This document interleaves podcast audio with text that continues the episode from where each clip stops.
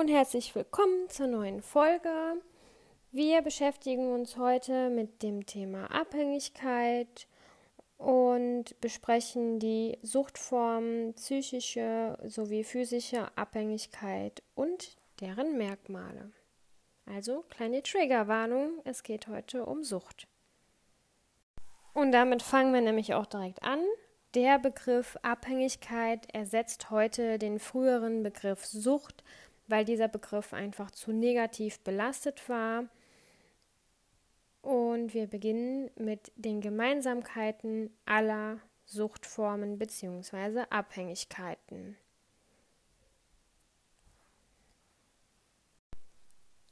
Wir beginnen also mit den Gemeinsamkeiten aller Suchtformen. Das ist das Hinwegtrösten über Probleme, die Ablenkung statt Auseinandersetzung mit zum Beispiel Traumata oder Konflikten im Alltag, Konsum statt aktive Problembewältigung oder auch Flucht aus der Realität. So, dann fassen wir jetzt nochmal kurz zusammen.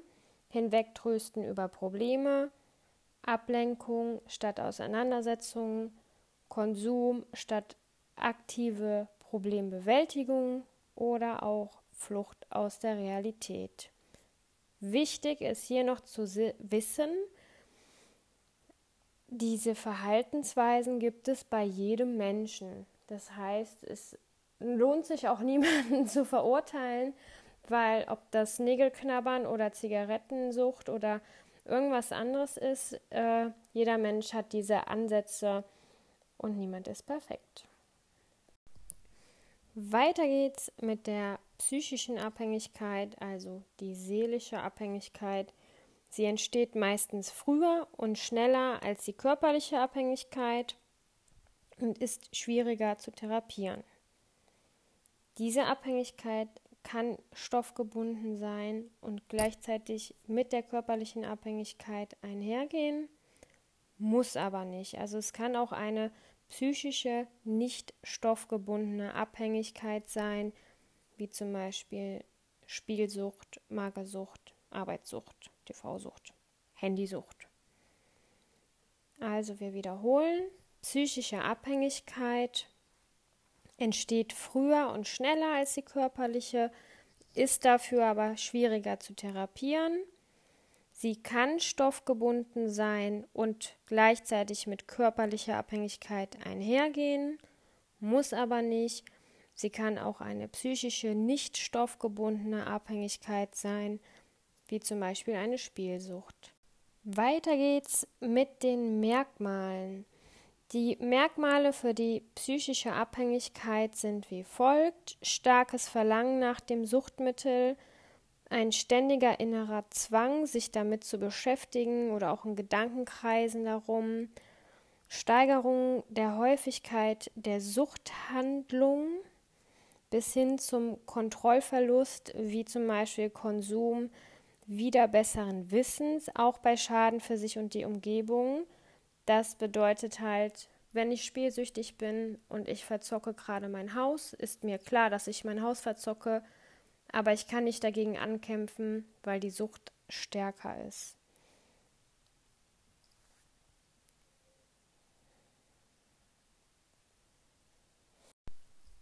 Weitere Merkmale sind zunehmende Belastung anderer Lebensbereiche, wie zum Beispiel die Partnerschaft, Familie, Kontakt mit anderen Menschen, Gefährdung der wirtschaftlichen Existenz, Verlust des Einkommens, Schulden, Beschaffungskriminalität und so weiter.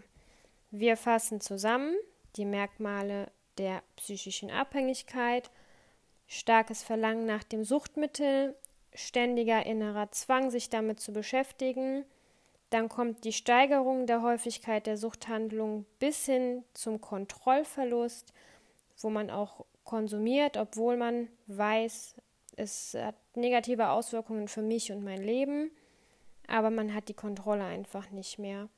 Zunehmende Belastung anderer Lebensbereiche wie Arbeit, Menschen, Familie, Partnerschaft, Gefährdung der wirtschaftlichen Existenz, Schulden, kein Einkommen mehr, Beschaffungskriminalität und so weiter.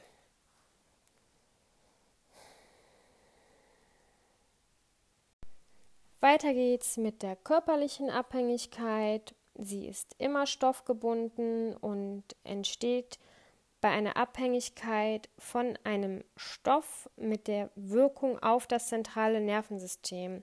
Der Stoff beeinflusst dann das Denken, die Stimmung und das Verhalten der Person. Sowas nennt man auch psychotrope Substanz, wie zum Beispiel Alkohol, bestimmte Psychopharmaka oder Heroin. Wir wiederholen noch einmal, die körperliche Abhängigkeit ist immer stoffgebunden. Sie entsteht bei einer Abhängigkeit von einem Stoff mit Wirkung auf das zentrale Nervensystem. Das sind oft psychotrope Substanzen. Sie beeinflussen Denken, Stimmung und Verhalten der Person. Nun kommen wir zu den Merkmalen. Das ist die Toleranzentwicklung. Das bedeutet, immer größere Mengen sind erforderlich, um die gleiche Wirkung zu erzielen, wie zum Beispiel beim Alkoholiker, der dann irgendwann das Sterilium trinkt im Krankenhaus, einfach um irgendwas zu haben.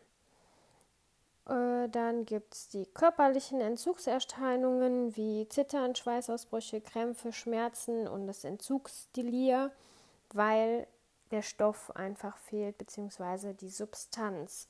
Das ist auch nicht ganz ungefährlich. Also ich arbeite im Moment in einer psychiatrischen Akutstation, wo auch Menschen entzügig werden.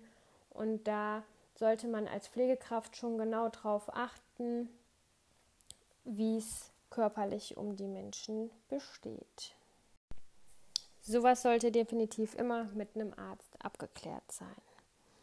Da wir jetzt schon mal bei der Alkoholabhängigkeit sind, habe ich hier einmal die vier Phasen nach äh, Jelinek, sage ich mal. Ich kann es leider nicht so gut aussprechen. Dann haben wir die erste Phase, das ist die präalkoholische Phase. Der Alkohol wird zunehmend benutzt, um Probleme und Spannungen zu vermeiden.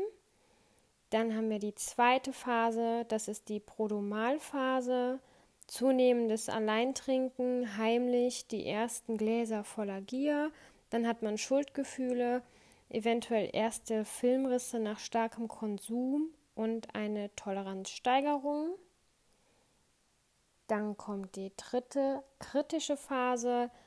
In dieser Phase geschieht der Kontrollverlust nach dem ersten Schluck bereits, die Suche nach Ausreden und Begründungen, fehlende Krankheitseinsicht, keine Therapiewilligkeit, Abnahme sexueller Bedürfnisse, Impotenz, Wesensveränderungen wie zum Beispiel Zerbrechen von sozialen Beziehungen, Gewalttätigkeit, Depressivität oder Großspurigkeit, Verlust an Selbstachtung.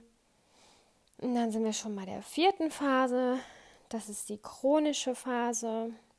In der sind dann schon Leberschäden entstanden, verlangsamter Alkoholabbau, Verminderung der Alkoholtoleranz. Kleine Mengen reichen aus, um ständig den gleichen Spiegel zu halten. Tagelange Rauschzustände oder Entzugserscheinungen äh, führt, führen dann zu schweren Deliren, eventuell Zugänglichkeit für Therapieangebote.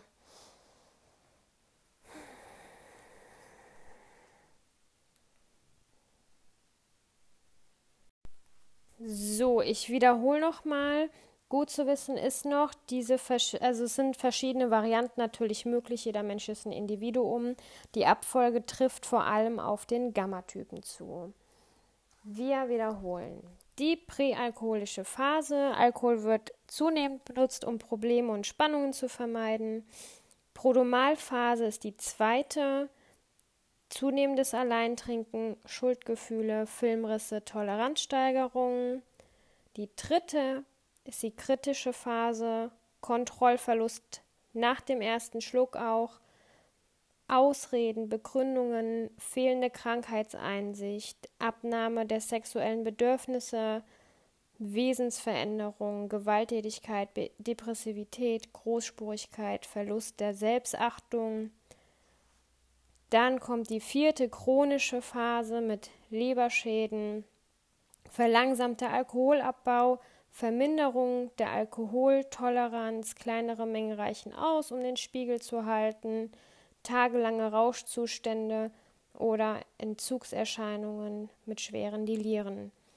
Eventuell ist man dann zugänglich für Therapieangebote, eventuell aber auch nicht. So, das war es jetzt erstmal mit den Phasen der Abhängigkeit. Mehr zum Thema Abhängigkeit bei Senioren oder Entzugstherapien oder Abhängigkeit in Heimen oder Medikamentensucht oder Benzodiazepine machen wir dann in den nächsten Folgen.